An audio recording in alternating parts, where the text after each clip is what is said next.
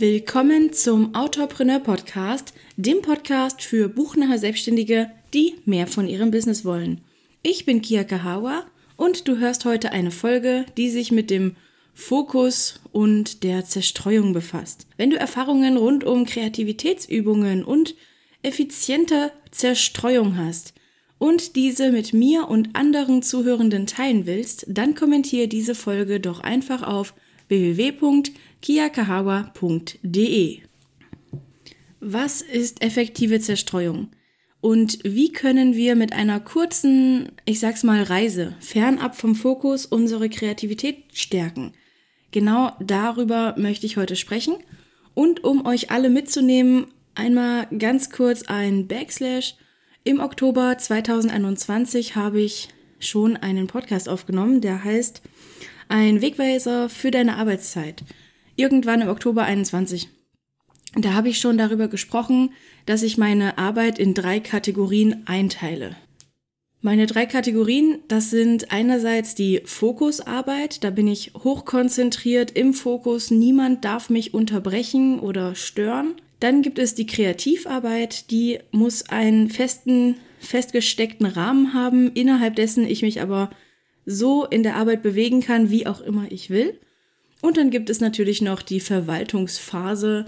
Da geht es um Unterbrechungen und kleine Dinge, so die Nervarbeit. Von E-Mails über Verträgen bis hin zu Buchhaltung, Rechnungen zahlen, Bankkram, Anträge und so weiter. Und was mir jetzt im Nachhinein aufgefallen ist, ist, dass es ständig um Fokus geht. Wir fokussieren uns auf unsere Ziele und auf Flow-Zustände. Wir wollen effizient sein, wir wollen extrem viel schaffen und dabei auch noch so konzentriert sein, dass wir quasi gar nicht mitkriegen, wie die Zeit vergeht. Und wir brauchen Fokus auf unsere Ziele, wir müssen unsere Ziele visualisieren, wir müssen uns auf den einzelnen Tag fokussieren, wir dürfen aber den Fokus für die langfristigen Ziele nicht verlieren. Und mit ausreichend Fokus geht uns nichts verloren. Ja, das ist schon mal sehr schön. Aber ist genau dieser Fokus nicht das, was unsere Energie schmälert und dafür sorgt, dass wir einen verspannten Nacken oder einen schmerzenden Rücken kriegen, weil wir in dieser Fokuszeit so sehr in einer Arbeit sind, und zwar meistens, ich sag mal bestimmt 95 Prozent der Fälle in einer Arbeit, die am Schreibtisch, am Computer geschieht und uns eher bewegungslos lässt. Ist es nicht so, dass dieser Fokus dafür sorgt, dass wir Raubbau an uns selbst betreiben? Und ist dieser Fokus nicht der, der unsere Kreativität umbringt?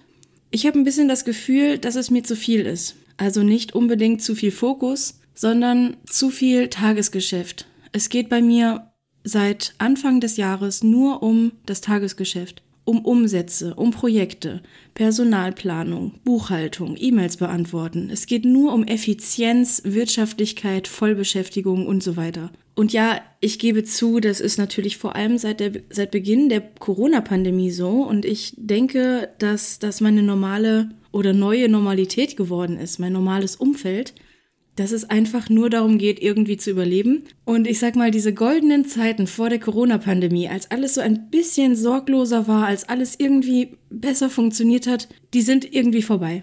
Ich muss jetzt auch gar nicht darüber reden, ob das wiederkommt und ob sich die Welt nochmal ändert oder ob wir jetzt für immer und ewig so sind. Denn wenn ich darüber rede, dann werden wir alle depressiv. Mir geht es heute eher darum, dass wir uns um Kreativität bemühen denn mir ist die Kreativität ein bisschen verloren gegangen.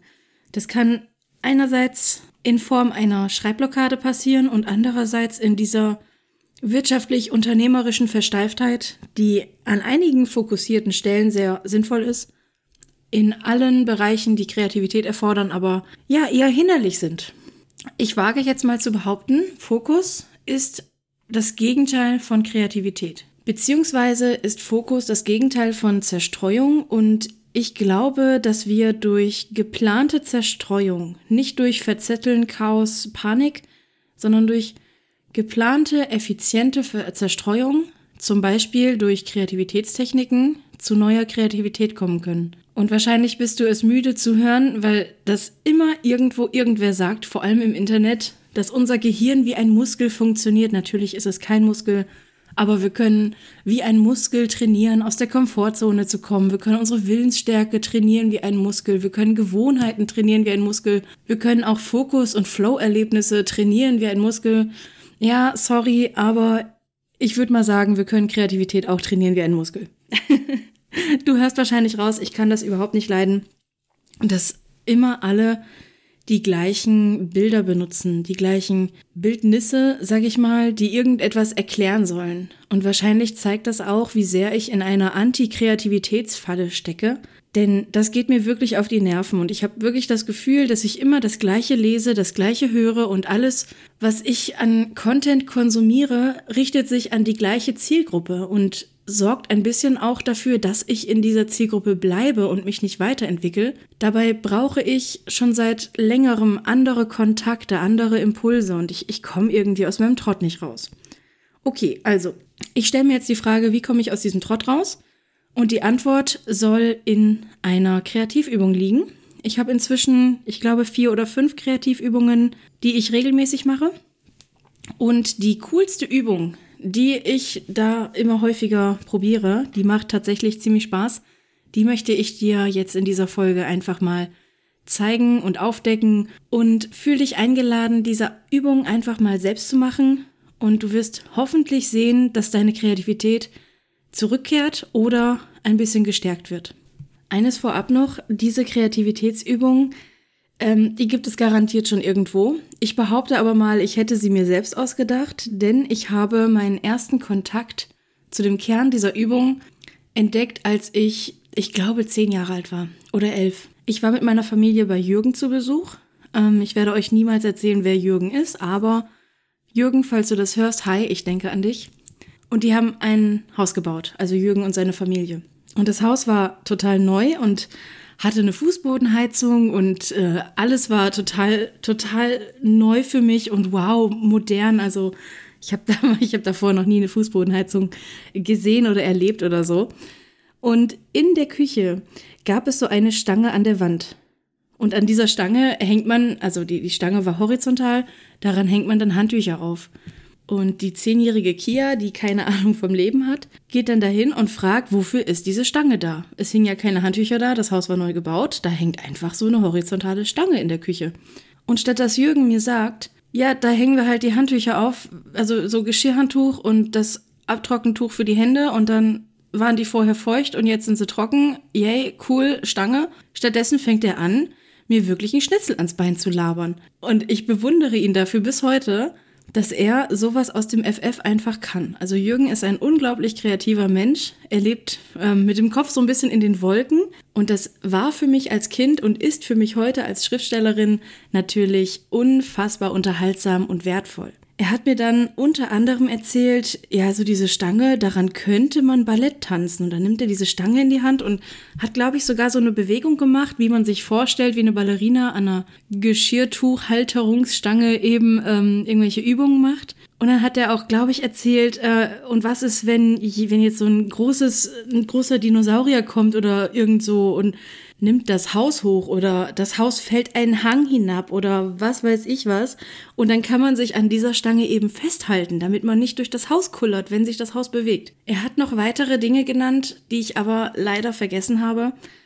Natürlich, das ist fast 20 Jahre her und ich habe mir nur gemerkt, was, was wirklich sehr, sehr kreativ und sehr herausstechend war. Aber das ist im Grunde die Kreativitätsübung. Um die Geschichte zu beenden, ja, Jürgen hat mir anschließend dann auch erzählt, dass man da Handtücher aufhängt. Also ich habe das dann auch noch äh, gehört. Aber was hat er denn gemacht? Also zum einen hat er auf eine Frage nicht so geantwortet, wie jemand anderes das erwartet. Also stell dir vor, ein Erwachsener stünde hinter mir und hört, das Kind fragt, wofür ist diese Stange? Dann erwartet der durchschnittliche Erwachsene, dass man dem Kind sagt, da hängen wir Handtücher auf. Ja, toll, okay. Also diese Erwartung hat er einerseits komplett durchbrochen. Andererseits hat er verschiedene Möglichkeiten gefunden, verschiedene Erklärungen, die wahr sein könnten. Und genau darum geht es in der Kreativübung, die ich jetzt Was könnte man antworten nenne.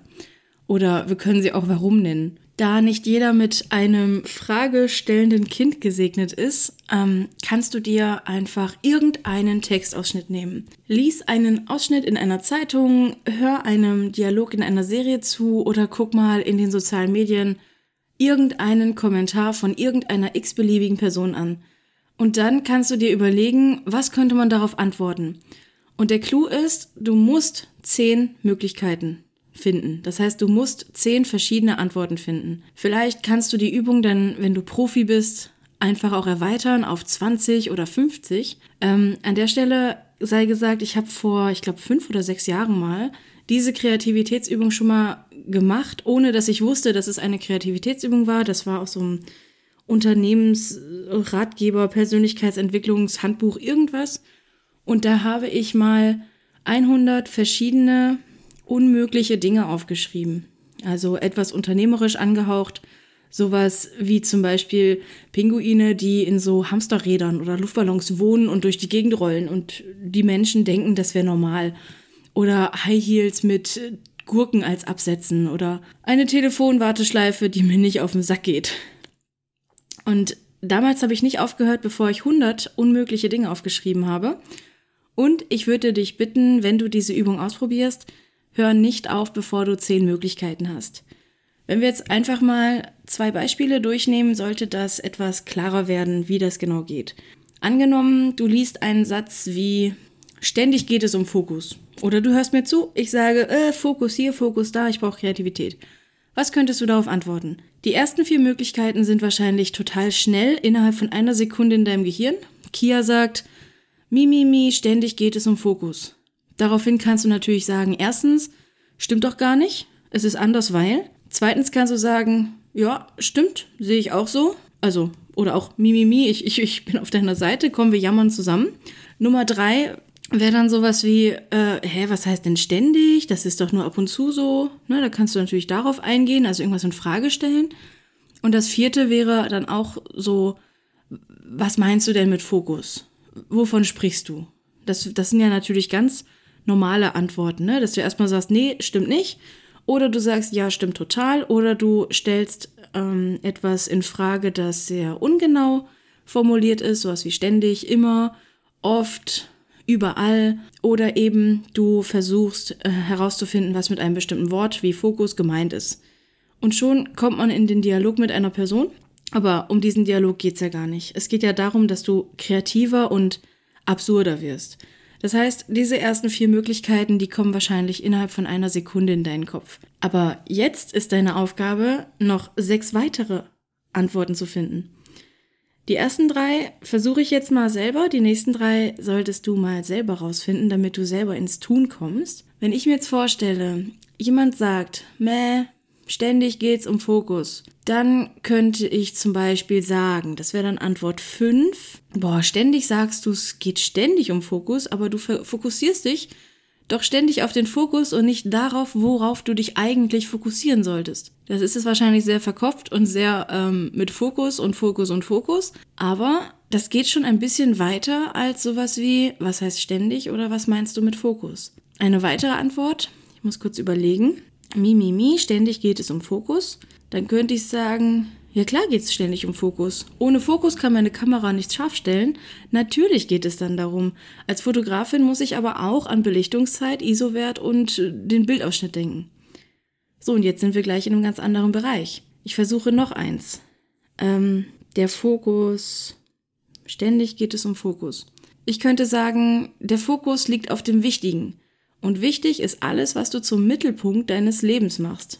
Fühl mal in dich rein und finde heraus, was deine Priorität ist. Und schon haben wir drei Antworten, die in drei krasse Richtungen gehen. Also ich glaube, dass diese Übung gerade auch für Schriftstellerinnen und Schriftsteller, die nicht sehr genau plotten oder die ihre Charaktere oder Figuren vielleicht noch gar nicht so gut kennen, dass es für die sehr, sehr wertvoll ist. Wir hatten jetzt eine Streitsituation, sind in die Rolle einer Fotografin geschlüpft und haben so eine Art, ich sag's mal, Weisheit formuliert.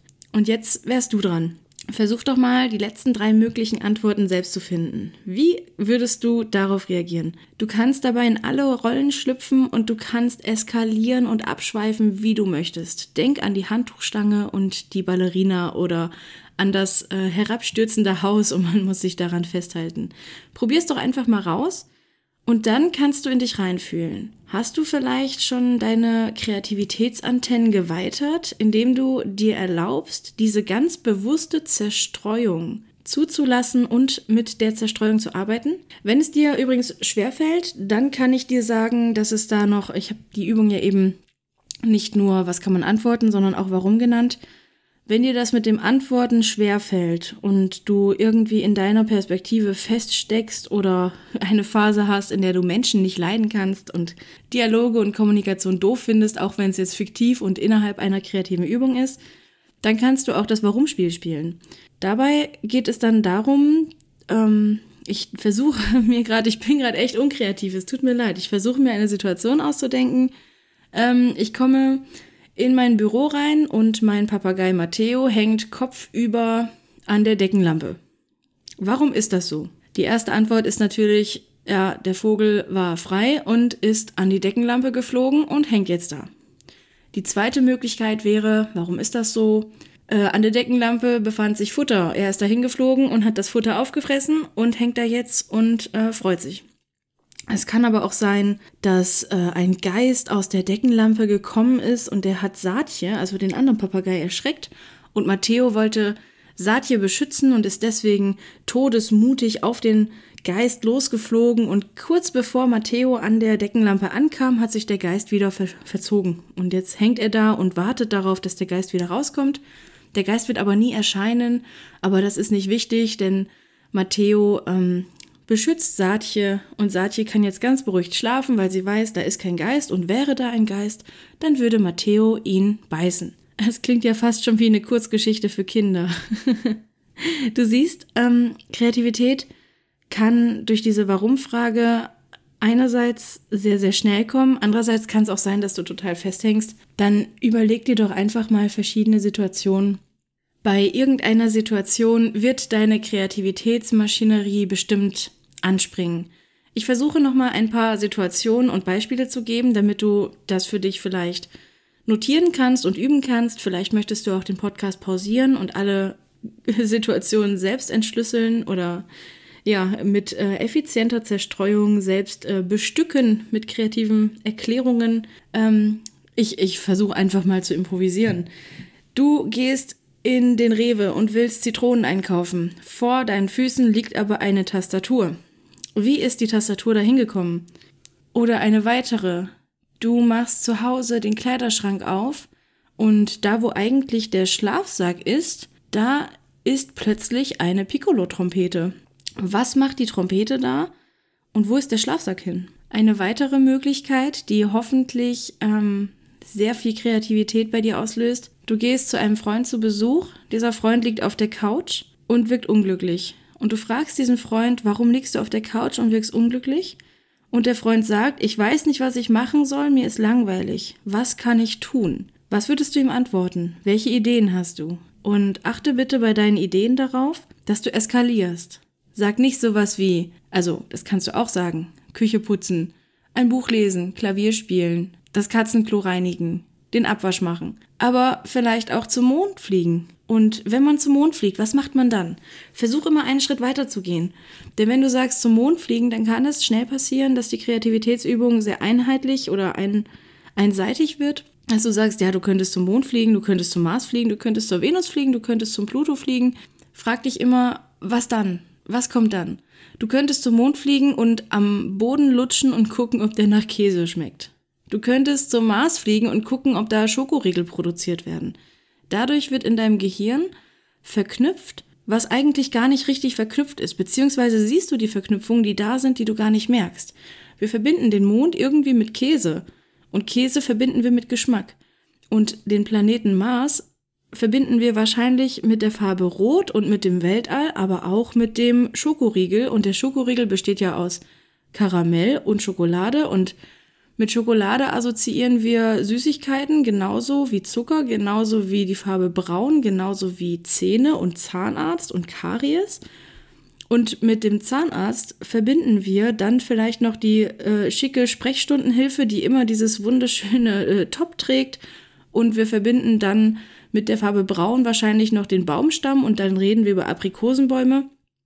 Und schon siehst du, was diese Kreativitätsübung macht. Ich hatte das Gefühl, dass ich diesen Podcast heute extrem unkreativ begonnen habe. Ich habe mich sehr, sehr tunnelartig gefühlt. Ich habe jetzt gleich auch einen Termin, der fünf Stunden geht und fünf Stunden Konzentration auf ein Thema ähm, mit sich bringt. Und dann habe ich jetzt gerade einen Podcast aufgenommen. Das heißt, meine, meine ähm, Konzentration war nicht zu 100% bei der Kreativitätsübung. Aber es ist doch ein bisschen was bei rausgekommen. Zumindest so viel, um dir zu zeigen, wie die Übung funktioniert.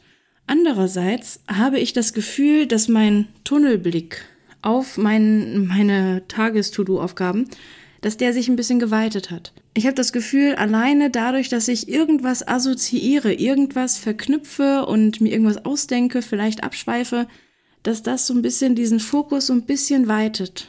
Das Licht am Ende des Tunnels, das wird ein bisschen heller, ein bisschen größer.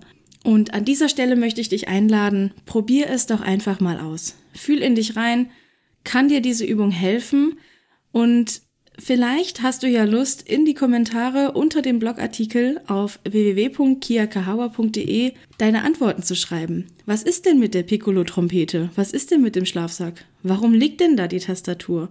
Vielleicht magst du mir einfach mal ein paar Kommentare schreiben, einfach weil es Spaß macht. Ähm, ich hätte sehr viel Freude daran, das zu lesen. Wenn dir die heutige Episode des Autopreneur Podcasts gefallen hat, dann bewerte sie doch bitte auf der Plattform, auf der du diese Folge gerade hörst und erzähl deinen Kolleginnen, Freunden und auf Social Media davon. Bitte, bitte tu das. Das hilft uns nämlich organisch zu wachsen und ermöglicht mehr vom Autopreneur Podcast. Neue Folgen von Autopreneur erscheinen jeden Monat zum 10., 20. und 30. Tag. Und wenn du kaum mehr erwarten kannst, die nächste Folge zu hören, dann werde Teil der Patreon Community hier kannst du die nächste Folge nämlich schon heute hören. Dazu gehst du auf www.patreon.com slash kiakahawa. Also sag ich mal, bis gleich oder bis zum nächsten Mal. Deine Kia.